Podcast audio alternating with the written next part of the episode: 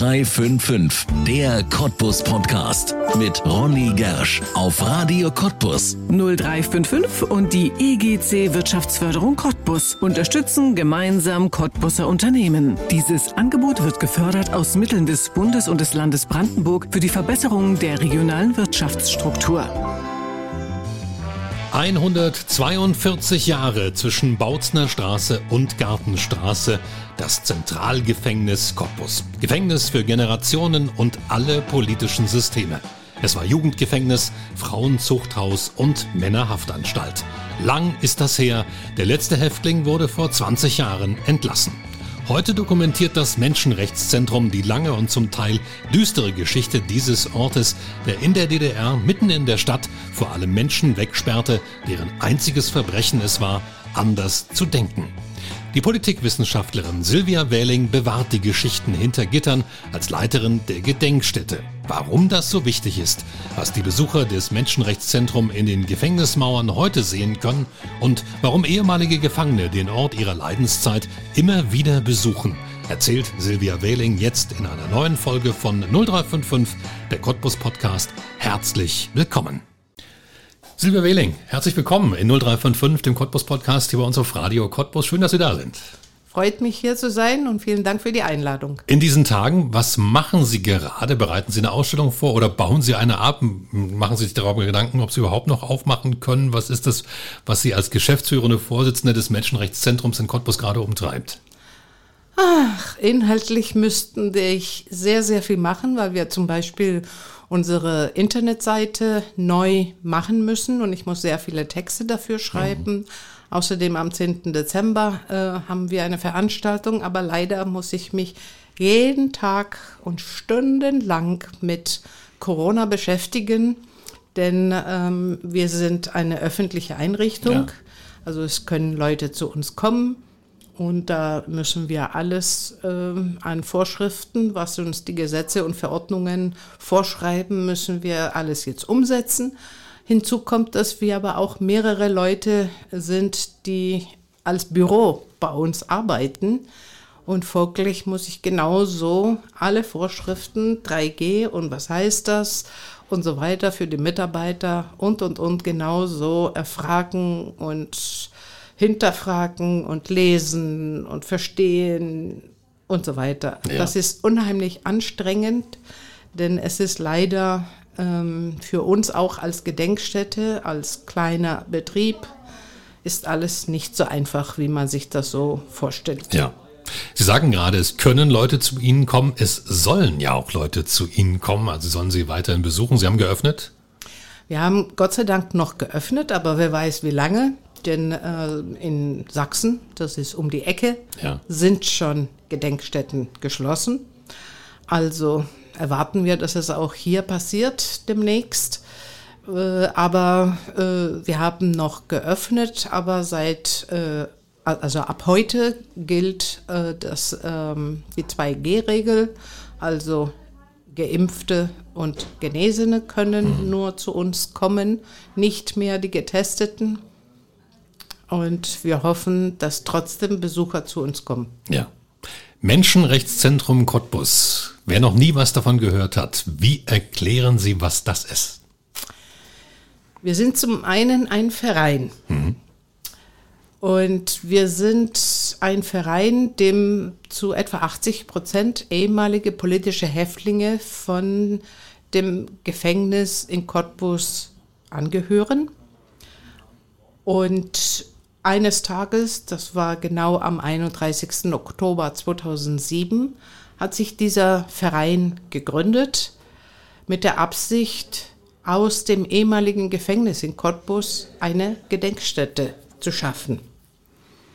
Damals gehörte das Gelände noch dem Land Brandenburg. Unser Vorsitzender, ich bin ja nur die geschäftsführende Vorsitzende, unser Vorsitzender Dieter Dombrowski war damals Landtagsabgeordneter in Brandenburg und war selber in Haft in Cottbus gewesen, mhm. 74, 75 und hatte mitgekriegt, dass das Land Brandenburg dieses Gefängnis was eine Justizvollzugsanstalt bis 2002 gewesen ist, aber von 2002 bis 2007 leer stand. Ja dass das Land das verkaufen wollte. Er hat äh, protestiert zusammen mit vielen Hunderten von Menschen, appelliert an das Land, dass es nicht verkauft wird, sondern eine Gedenkstätte daraus gemacht mhm. wird. Das Land hat sich aber nicht interessiert ja. dafür. Und so ist der Verein Menschenrechtszentrum Cottbus gegründet worden mit dieser Absicht. Ah. Allerdings muss man sagen, wenn ich heute auch Herrn Dombrowski, ich war damals noch nicht dabei, äh, frage, ja, wie hat man sich das denn vorgestellt, äh, wie das geschehen sollte? Denn letzten Endes gehörte dem Verein ja gar nicht das Gelände. Ja. Ich kann auch nicht zu Ihnen nach Hause kommen und sagen, ich will jetzt hier, äh, keine Ahnung, was äh, daraus machen, eine Fabrik oder so. Das gehört mir ja gar nicht, Ihr ja. Haus. Und so ähm, war das damals eine Vision ohne eine konkrete Vorstellung, wie das geschehen sollte. Hm. Und äh, tatsächlich hat das Land dann über ein Auktionsverfahren äh, im Dezember 2007 an einen privaten Investor das ganze Gelände verkauft. Aber äh, durch den Aufstand jetzt durch den Verein, der neu gegründet gewesen ist, ja. hat man ein Gebäude ausgegliedert aus der Auktionsmasse, äh, die da den Verein ähm, ab Januar 2008 für einen symbolischen Euro damals äh, gekauft hat, um dort dann die Gedenkstätte zu errichten. Die gibt es heute und die gibt es ja schon eine ganze Weile und Sie sind auch schon eine ganze Weile mit dabei. Warum ist denn das wichtig gewesen, dass man aus diesem Gefängnis, ausgerechnet aus diesem Gefängnis hier in Cottbus, eine Gedenkstätte gemacht hat? Naja, das war erstmal gar nicht so einfach. Und damals äh, war dieses äh, eine Gebäude außerhalb der Gefängnismauern. Das war ein authentisches Gebäude im Sinne, dass es immer zum Gefängnisgelände gehört hatte, aber da waren nur äh, Stasi- und Kriminalpolizeibüros gewesen, äh, also keine Zellen. Ja. Und der damalige äh, Kulturstaatsminister Neumann hatte gesagt, äh, entweder kauft ihr ein Gebäude innerhalb der Gefängnismauern oder ihr mietet ein Gebäude und dann können wir weiter gucken. Ansonsten gibt es kein Geld. Und dann stockte das ganze Verfahren bis 2010 im Sommer. Und äh, da bin ich auch dazu gestoßen, aber das spielt jetzt erstmal keine Rolle. Und jedenfalls konnten wir dann einen Förderantrag stellen, weil wir Aussicht hatten das ganze Gelände zu kaufen. Denn uns ging es ja ums Gelände und ja. nicht einfach nur dieses eine Gebäude. Wenn wir in diesem einen Gebäude Zellen hätten nachbauen wollen, wäre das Disneyland gewesen. Ja. Also mussten wir das Gefängnis kaufen. Und das gelang äh, acht Monate äh, später. Ähm, auch mit Hilfe von Spendern, so dass wir für 431.000 äh, Euro 22.000 ruinöse Quadratmeter gekauft haben. Mhm. Seit dem 2. Mai 2011 sind wir die glücklichen Eigentümer von diesen 22.000 Quadratmetern. Und ähm, nun haben wir das Bestreben gehabt, über Unrecht zu sprechen, über inhumane Haftbedingungen, über politische Verfolgung in den beiden deutschen Diktaturen, warum Menschen zu Unrecht in diesem Gefängnis gesessen haben. Mhm.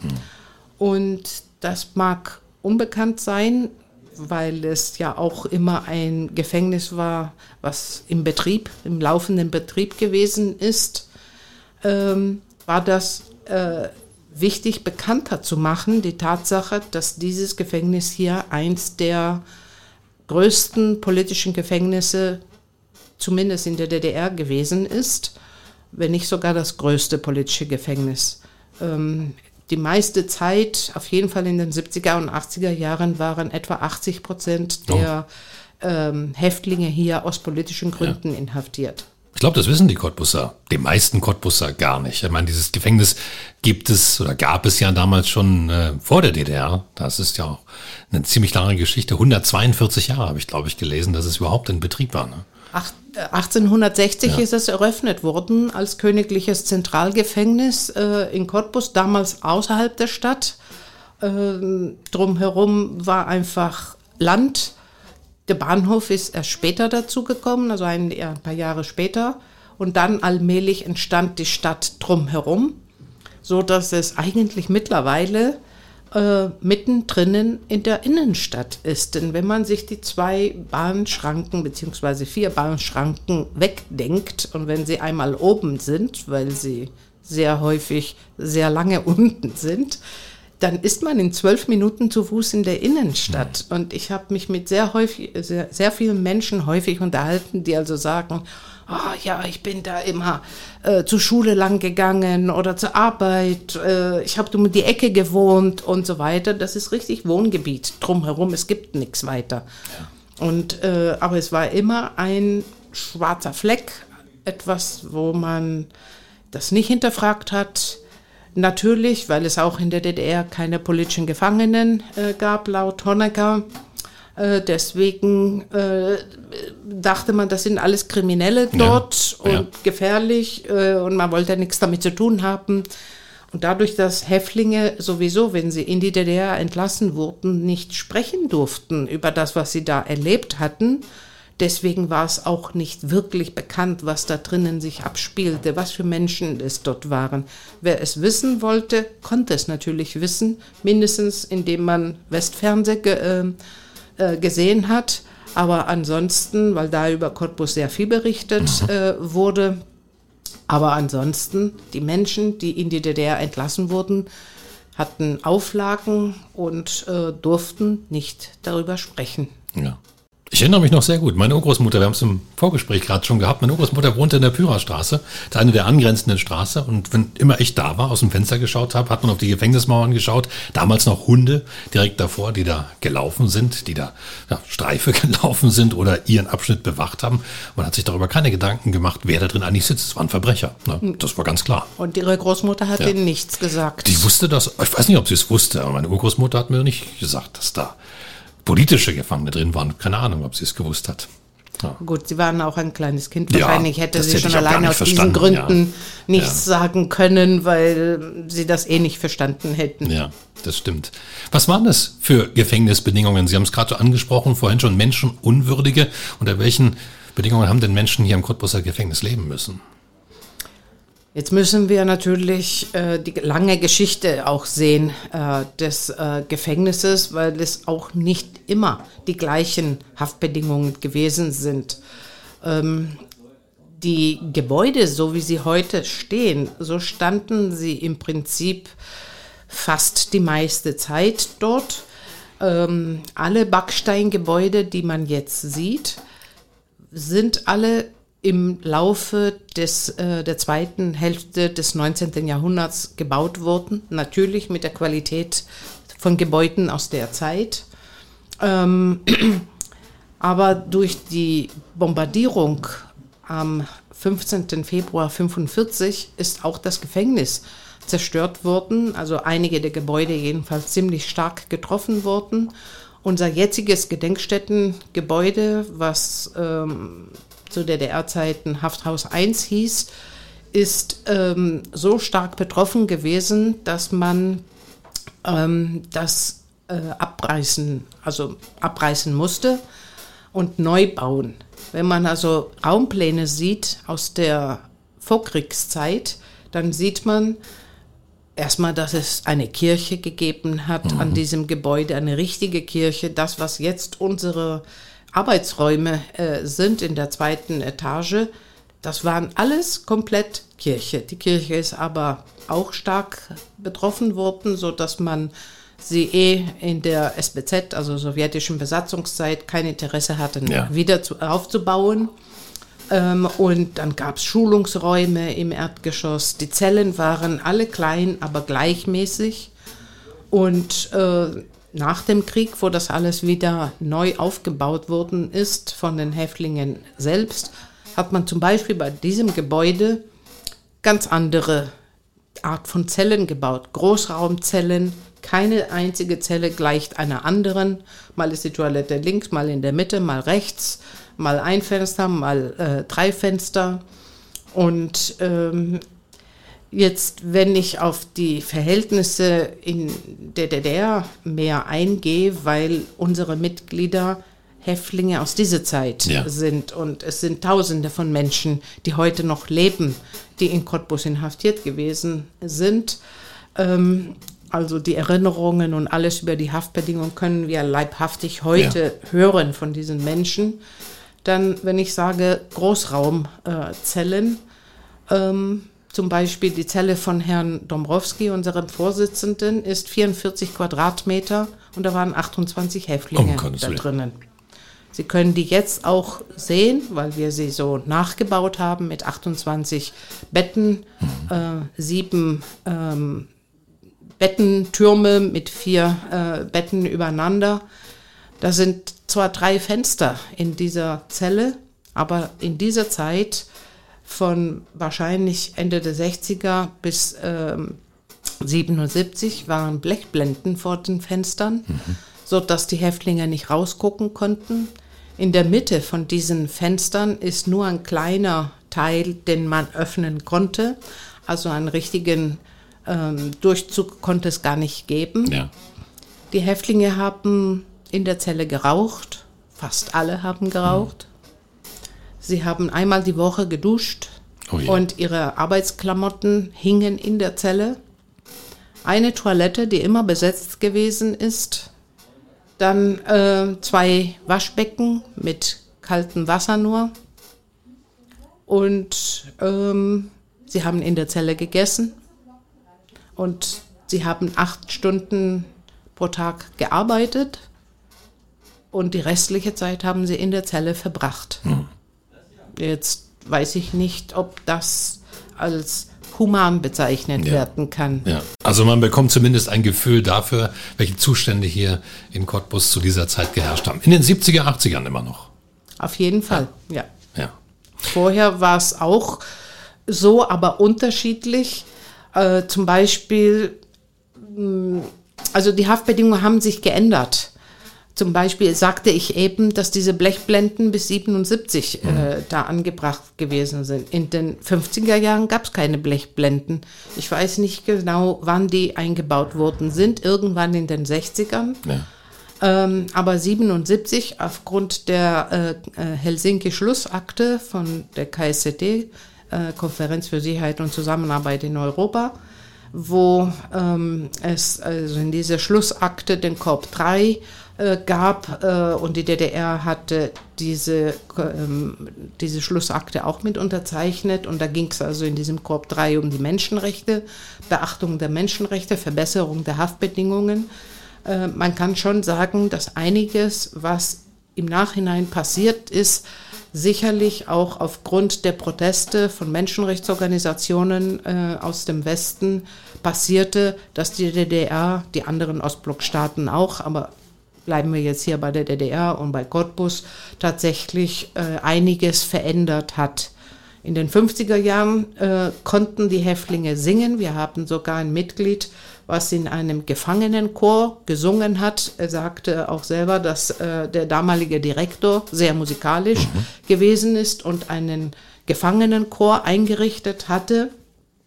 Aber später war das Singen verboten und das mhm. Musizieren verboten.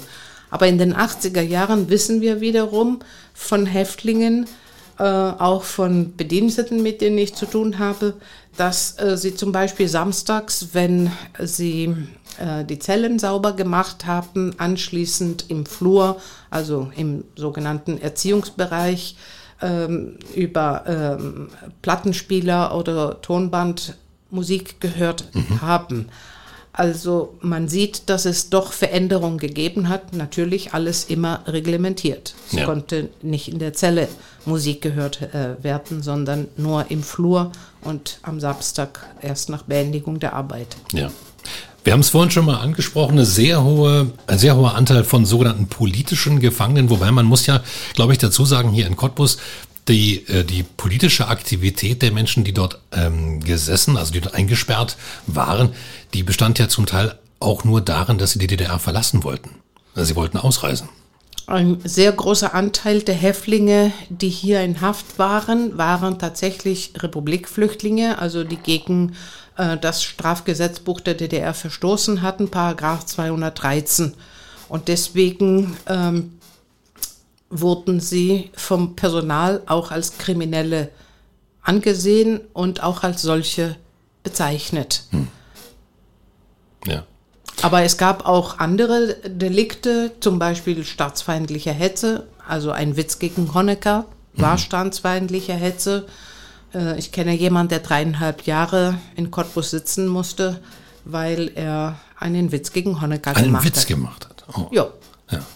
Oder ähm, landesverräterische Verbindungsaufnahme, zum Beispiel, wenn man an die Oma in Essen einen Brief geschrieben hat oder ähm, wenn man Kontakt zur ARD oder ZDF äh, gesucht hatte oder Briefe an Rias geschrieben hatte. Das war landesverräterische Verbindungsaufnahme. Es musste nicht jedes Mal heißen, dass man verhaftet wird, aber es konnte äh, passieren und es ist häufig genug passiert. Und das macht auch die Willkür bei einem Staat und deswegen kann man äh, selbstverständlich dann sagen, dass die DDR ein Unrechtsstaat äh, gewesen ist, weil der Bürger sich nicht verlassen konnte auf ein Gesetz, auf, eine, auf die Verfassung, auf eine Verordnung, ähm, sondern bei dem einen passiert das und bei dem anderen nicht. Das macht ja ein Rechtsstaat aus. Ja. Wir wissen, das Gesetz sagt so und für Sie und für mich gilt das Gleiche wie für Angela Merkel. Ja. Das Spannende an dieser Geschichte, Sie haben es auch schon erwähnt, ist, dass ganz, ganz viele Zeitzeugen ja noch da sind. Was macht das mit der Ausstellung, die Sie heute haben? Welche Möglichkeiten haben Sie denn und wie stellen Sie das dar, dass Sie ja so viele ja, lebende Zeugen noch haben? Also in den äh, ersten Jahren unserer äh, Entstehung äh, haben Zeitzeugen sehr viel mitgewirkt in der Entstehung von unseren Ausstellungen. Ähm, die große Dauerausstellung äh, Karierte Wolken, politische Haft im Zuchthaus Cottbus 1933 bis 89 ist zur Hälfte in der Arbeitsgruppe, die wir gebildet hatten, von ehemaligen Häftlingen mitgestaltet äh, worden. Also nicht einfach nur, dass wir Häftlinge gefragt haben, wie war es, ja. sondern sie haben richtig mitgewirkt. Also sie haben mitkonzipiert, mit recherchiert, mit äh, äh, geschrieben. Und ähm, dann ist es ja so, dass überall, wo wir die, äh, wo wir irgendwas ausstellen, ähm, Häftlinge mitwirken bis heute. Ansonsten selbstverständlich sind in unseren Gremien die Häftlinge in der Mehrheit, zum Beispiel auch im Vorstand. Mhm. Und unser Vorsitzender ist ein ehemaliger Häftling. Und wir bemühen uns natürlich sachlich und wissenschaftlich korrekt zu sein. Andererseits die, die Menschen im Blick zu behalten und immer aus der Sicht der Häftlinge auch ähm, Verhältnisse und Situationen zu beschreiben, ähm, weil es im Prinzip ja darum geht, ja. nicht nur Stasi-Akten oder irgendwelche Akten ähm, wo ein Gesetz oder so, eine Verordnung, wie auch immer, eine Situation darstellt, es musste so und so sein, sondern wie war die Realität? Und die Realität kann nur der Zeitzeuge äh, ja. erzählen.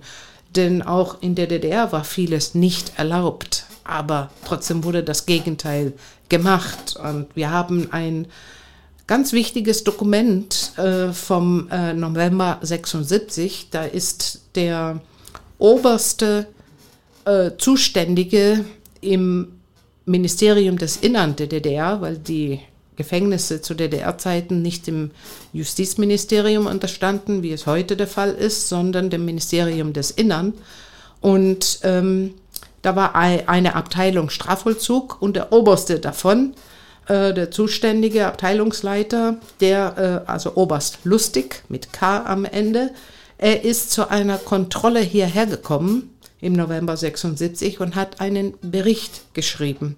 Und in diesem Bericht schreibt er das vernichtende Urteil, dass hier zum Beispiel Disziplinarmaßnahmen ausgesprochen werden, die, per, die es im Gesetz gar nicht gibt. Mhm. Das ist also ein vernichtendes Urteil. Ja. Wenn der oberste Mann so sagt, ja. er selbst mhm. und, ähm, und nicht nur die Häftlinge. Und ähm, deswegen also, wenn irgendwelche ehemaligen Bediensteten äh, zu uns kommen und sagen, aber es war so und so und das Gesetz und gucken Sie mal hier und die Verordnung und wie sich das alles äh, nennt und so weiter. Ja, die Realität, was die Häftlinge sagen und die können nicht alle lügen ja. ähm, oder übertreiben, ist eine andere und diese Realität wird sogar von, den, äh, von dem eigenen Mann aus dem Innenministerium bestätigt. Was will man also mehr? Ja.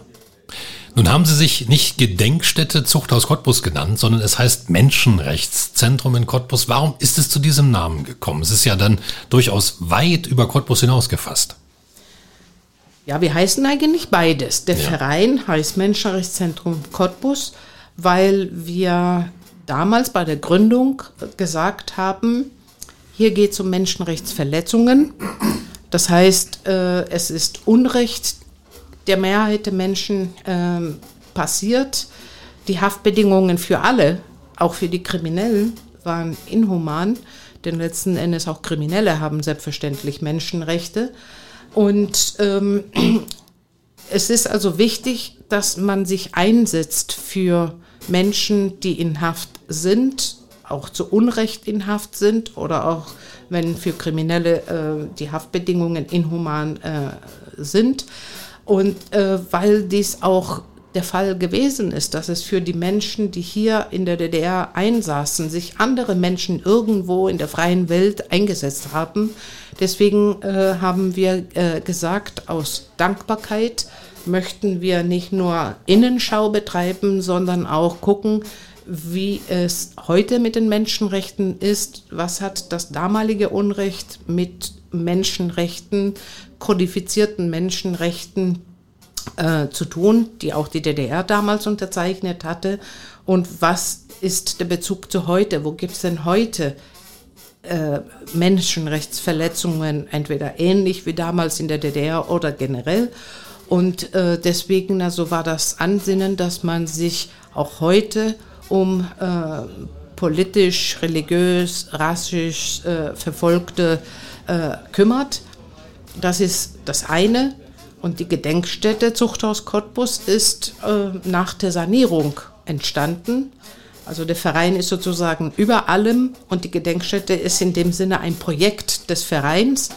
Und äh, wir haben uns den Namen Gedenkstätte Zuchthaus Cottbus äh, gegeben, auch wenn es in dem Sinne unwissenschaftlich ist, äh, dieses Wort, weil es als Zuchthaus nur eine kurze Zeit zwischen 39 und 45 äh, als Frauenzuchthaus hier war.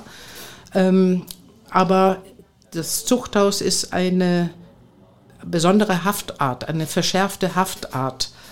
Und die Häftlinge, gerade die, die zu Unrecht hier inhaftiert gewesen sind, also die politischen Häftlinge, die fühlten sich so, als wären sie in einem Zuchthaus. Die Zuchthausstrafe ist 68 in der DDR abgeschafft worden. Das, deswegen sage ich, also das ja. war hier kein Zuchthaus und zweitens wäre es unwissenschaftlich, uns so zu bezeichnen, aber weil die Häftlinge sich so gefühlt haben, als wären sie in einem Zuchthaus. Viele reden auch heute noch so ja. äh, über dieses Gefängnis und weil die Mehrheit unserer Mitglieder ehemalige Häftlinge sind, deswegen haben wir per Häftling, also per Mitgliederbeschluss äh, in unserer Mitgliederversammlung 2011 beschlossen, uns so zu nennen, wenn die Gedenkstätte entstehen würde, aus Respekt für die Menschen, die hier in Haft waren. Ja. Sie sprechen gerade aus wissenschaftlicher Sicht und das hat natürlich auch einen Grund. Sie sind Politikwissenschaftlerin.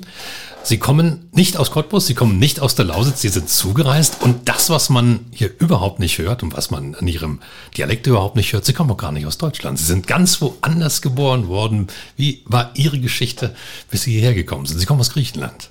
Genau, ich bin gebürtig aus Athen und bin äh, seit 41 Jahren in Deutschland äh, bin damals als 18-Jährige ins polareiskalte Wasser äh, gesprungen und habe die äh, 2000 Kilometer von Athen nach Bonn äh, gemacht, um äh, dort in Bonn Politikwissenschaften zu studieren.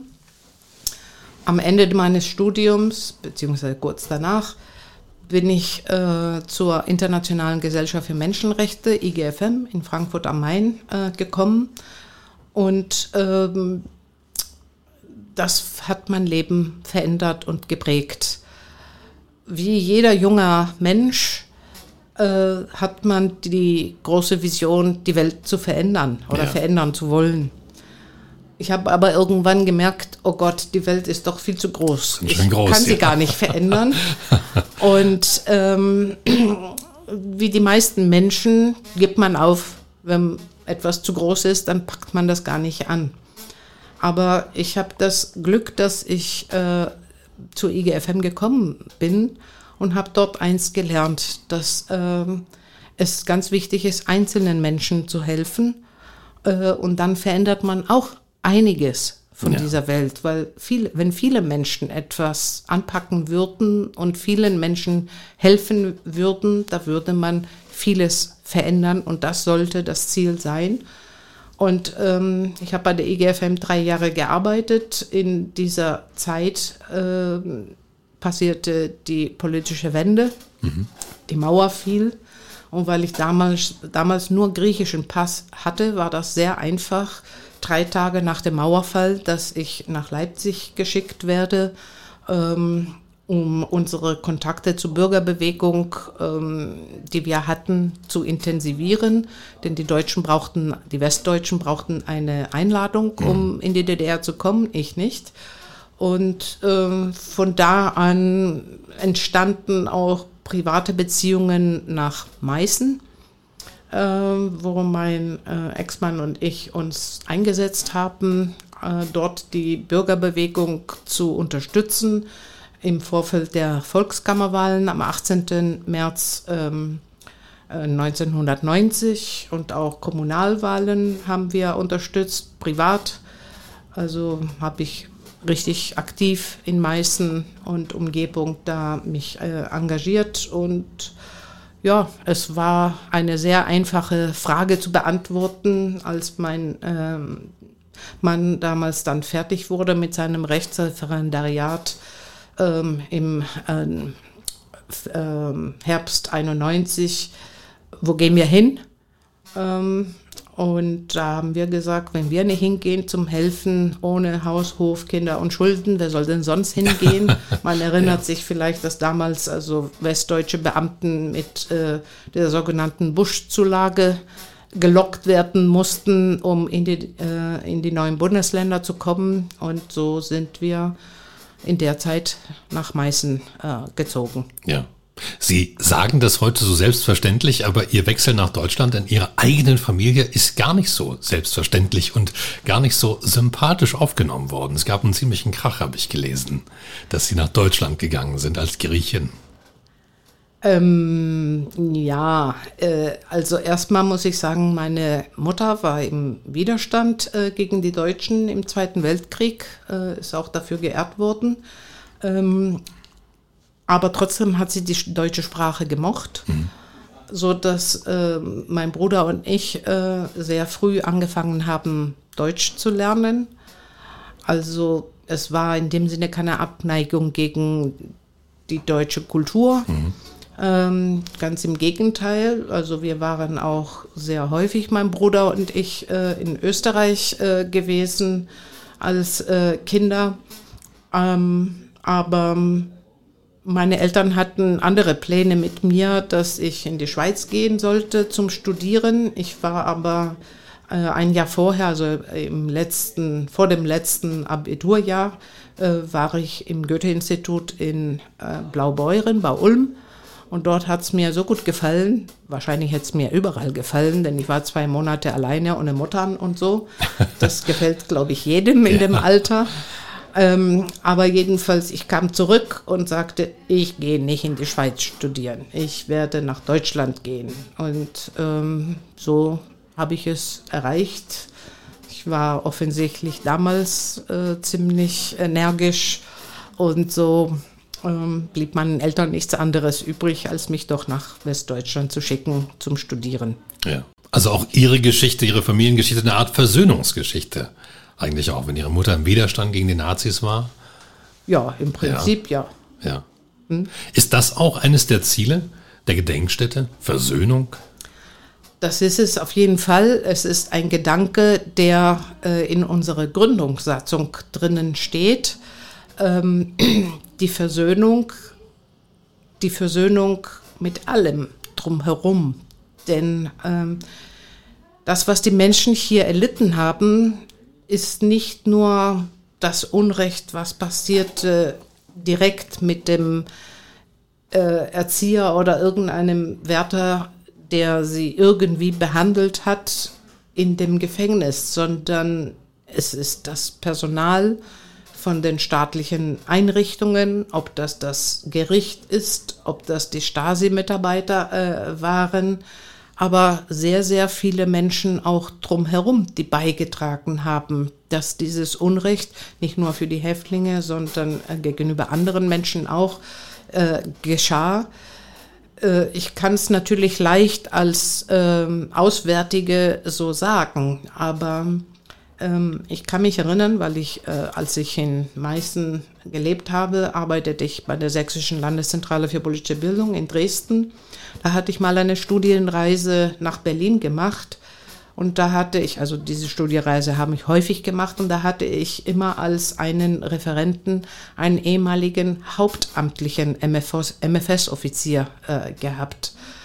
Und er erzählte von seiner Geschichte und wie er das geworden ist, was er geworden ist. Hauptamtlich, wie gesagt, mhm. nicht IM. Und er war immer äh, ganz böse, wenn ähm, die Teilnehmer von diesen Studienreisen ähm, Lehrer insbesondere gewesen sind, die äh, dem DDR-System gedient haben wenn sie sozusagen mit dem Finger auf ihn gezeigt haben, du böser hauptamtlicher MFS-Offizier und wir Lehrer, wir mhm. haben für die Bildung gesorgt. Aber er war ganz böse, weil er uns nachwies anhand von Schulbüchern, von Stundenplänen, von allen möglichen Dokumenten, die er aus seiner Biografie zusammengesammelt hatte, wie doch auch die Lehrer einen sehr großen Anteil gehabt hatten, damit er das wird, was er geworden ist. Und ich kann mich sehr stark an eine, an eine Begebenheit erinnern, wo er richtig eine Lehrerin beschimpft hat. Sie haben mich zu dem gemacht, was ich geworden bin. Und somit ähm, möchte ich jetzt hier nicht ähm, ja. Lehrerschelte ähm, ähm, betreiben. Betreiben, ja. genau.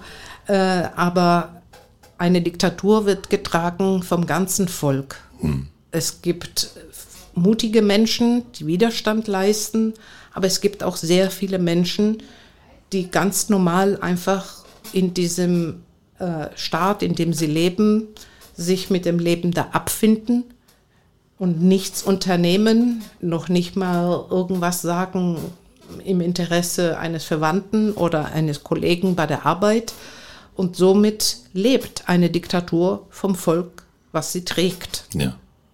Und das sind sehr viele. Das heißt also, kommen wir zurück zum Gedanken der Versöhnung, dass wenn wir dieses Wort Versöhnung in unserer Gründungssatzung geschrieben haben, gilt es für die ganze Bevölkerung drumherum, die in irgendeiner Form mit beigetragen hat, dass ähm, dieser konkrete Mensch, um den es da äh, geht, ins Gefängnis äh, gekommen ist. Sie sind 2020 Cottbusserin des Jahres geworden, also Ihr Verein ist Cottbusser des Jahres geworden. Sie haben es sozusagen stellvertretend entgegengenommen. Das haben Sie damals auch nochmal extra betont in Ihrer Dankesrede, dass Sie das nicht als persönliche Ehrung verstehen, sondern für den Gesamtverein. Ähm, ist sowas wichtig, dass man ähm, ja auch mal in so einem solchen Licht steht und sagt, hier, hallo, wir haben doch viel geschaffen hier mit dieser Gedenkstätte. Kommt doch mal, Ihr Cottbusser, und schaut es euch an. Na, selbstverständlich ist es wichtig, jetzt nicht für mich äh, persönlich, sondern damit man zeigt, das tun wir nicht für uns selbst, das tun wir für die heutige Welt um uns herum, aber auch für die Nachwelt, damit man etwas lernt, damit auch solches Unrecht nie wieder auf deutschem Boden äh, passiert, damit man sich informiert, wie war es äh, gewesen und gewappnet ist wie gesagt, damit es nie wieder passiert. Und deswegen auch in unseren Bildungsveranstaltungen, ähm, die wir gerade so vielfach mit Schülern machen, versuchen wir solche Gedanken mitzugeben. Nicht einfach nur ähm, vom be äh, äh begangenen Unrecht zu sprechen und ähm, bei 89 sozusagen Halt machen, 45 oder 89, sondern daraus zu lernen für unser heutiges äh, Leben äh, in Solidarität auch mit Menschen, die vielleicht irgendwo sonst äh, heute verfolgt äh, werden. Und das kann man sehr gut in solchen authentischen Orten äh, tun. Gerade wenn Zeitzeugen noch leben, ist es wichtig, dass sie zu Wort kommen und von ihren Erlebnissen erzählen, weil sie das authentisch erlebt haben. Ja. Die Gedenkstätte wird sich sogar noch weiterentwickeln. Es kommen noch Unterlagen oder eine Ausstellung dazu von außen. Wissen Sie jetzt schon mehr? Ähm, Sie reden vom Bundesarchiv. Ja. Äh, die BSTU, also der Bundesbeauftragte für die Stasi-Unterlagen äh, der DDR, ist äh, jetzt am 17. Juni 2021 äh, zusammen mit dem Bundesarchiv äh, gekommen. Ähm, und in jedem neuen Bundesland gibt es mehrere solche Außenstellen. Äh, ehemals äh, BSDO in äh, Brandenburg haben wir nur eine äh, solche Außenstelle äh, gehabt. Und jetzt ist per Gesetz, letztes Jahr am 19. November, äh, eine neue Außenstelle errichtet worden, hier in Cottbus. Im, Im Gesetz steht nur Cottbus, da steht nicht Menschenrechtszentrum ah, okay. Cottbus. Aber wir wissen, äh, dass der Wille des Gesetzgebers gewesen ist, dass diese Gedenkstätte bei uns, Entschuldigung, diese Außenstelle ja. bei uns äh, errichtet äh, wird, weil es auch der Wille des Gesetzgebers ist, das steht auch so drinnen, dass diese Außenstellen mit den örtlichen Gedenkstätten eng zusammenarbeiten. Und äh, so äh, tatsächlich jetzt zum 1. November haben wir einen Mietvertrag mit dem Bundesarchiv unterzeichnet und jetzt am 30. November wird das äh, Bundesarchiv starten mit den Bürgerberatungen bei uns in der Gedenkstätte. Es war auch eine Veranstaltung äh, dazu geplant, aber die musste jetzt ja. kurzfristig abgesagt werden. Aber an dem Tag wird der Bundesadler bei uns an unsere Außenwand angenagelt und das ist natürlich eine Besonderheit, die es nicht nur nirgendwo gibt, sondern wirklich, dass man das gar nicht vorstellen konnte. Einmal, dass das Gefängnis einem Verein gehört, dem ehemaligen politischen Häftlingen mehrheitlich angehören und dann noch dazu 2021 kommt auch der Bundesadler äh, da dran. Also das ist wirklich eine Besonderheit, die man vor 89 sich nicht hätte vorstellen können. Ja. Insofern eine schöne Geschichte und auch eine Geschichte, die zeigt, dass die Gedenkstätte natürlich etwas zeigt, was war, aber eine Zukunft hat, die sein wird. Und das ist insbesondere ja auch Ihrer Arbeit zu verdanken. Silvia Wehling, vielen Dank, dass Sie heute darüber erzählt haben hier bei uns in 0355. Schön, dass Sie da waren. Dankeschön. Vielen Dank für die Einladung. Sehr gern. Das war 0355, der Cottbus Podcast und du kannst diesen Podcast abonnieren, um keine Folge zu verpassen. Auf 0355.de findest du alle Links zu iTunes, sämtlichen Android-Apps, zu Spotify und auch zu Soundcloud oder du hörst uns als Radioshow hier auf Radio Cottbus jeden Sonntag von 10 bis 12 und immer montags ab 20 Uhr in der Wiederholung. Mein Name ist Ronne Gersch. Ich bedanke mich auch diesmal fürs Zuhören. Bis zum nächsten Mal. 0355, der Cottbus Podcast mit Ronny Gersch auf Radio Cottbus. 0355 und die EGC Wirtschaftsförderung Cottbus unterstützen gemeinsam Cottbuser Unternehmen. Dieses Angebot wird gefördert aus Mitteln des Bundes und des Landes Brandenburg für die Verbesserung der regionalen Wirtschaftsstruktur.